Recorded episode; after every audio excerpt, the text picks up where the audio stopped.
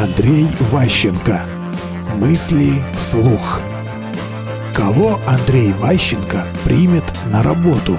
Жестокий вопрос. Наверное, я обращаю внимание на потенциал. То есть для меня очень важна энергетика человека. Если он заряжен, прямо по нему видно, что ему чешутся руки поработать. Для меня это критерий простить очень многое. То есть если вот у него там плохое резюме, если приехал с какого-нибудь Узбекистана, у него там э, диплом Тудораканского университета, но по нему видно, что он вкалывать будет как лошадь, для меня это лучше, чем парень там рафинированный из Лондона, который приехал там с дипломом Гарварда.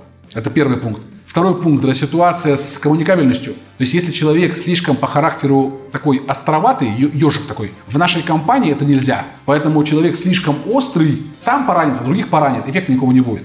Поэтому вопрос адаптируемости. И следующий вопрос – это ситуация с э, адаптивностью в обучении. То есть наш процесс повторить нельзя. То есть другая компания по-другому работает. У нас своя специфическая ситуация.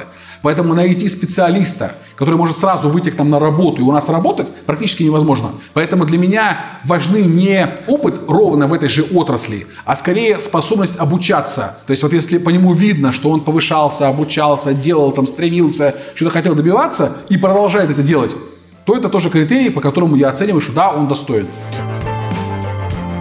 Мысли вслух.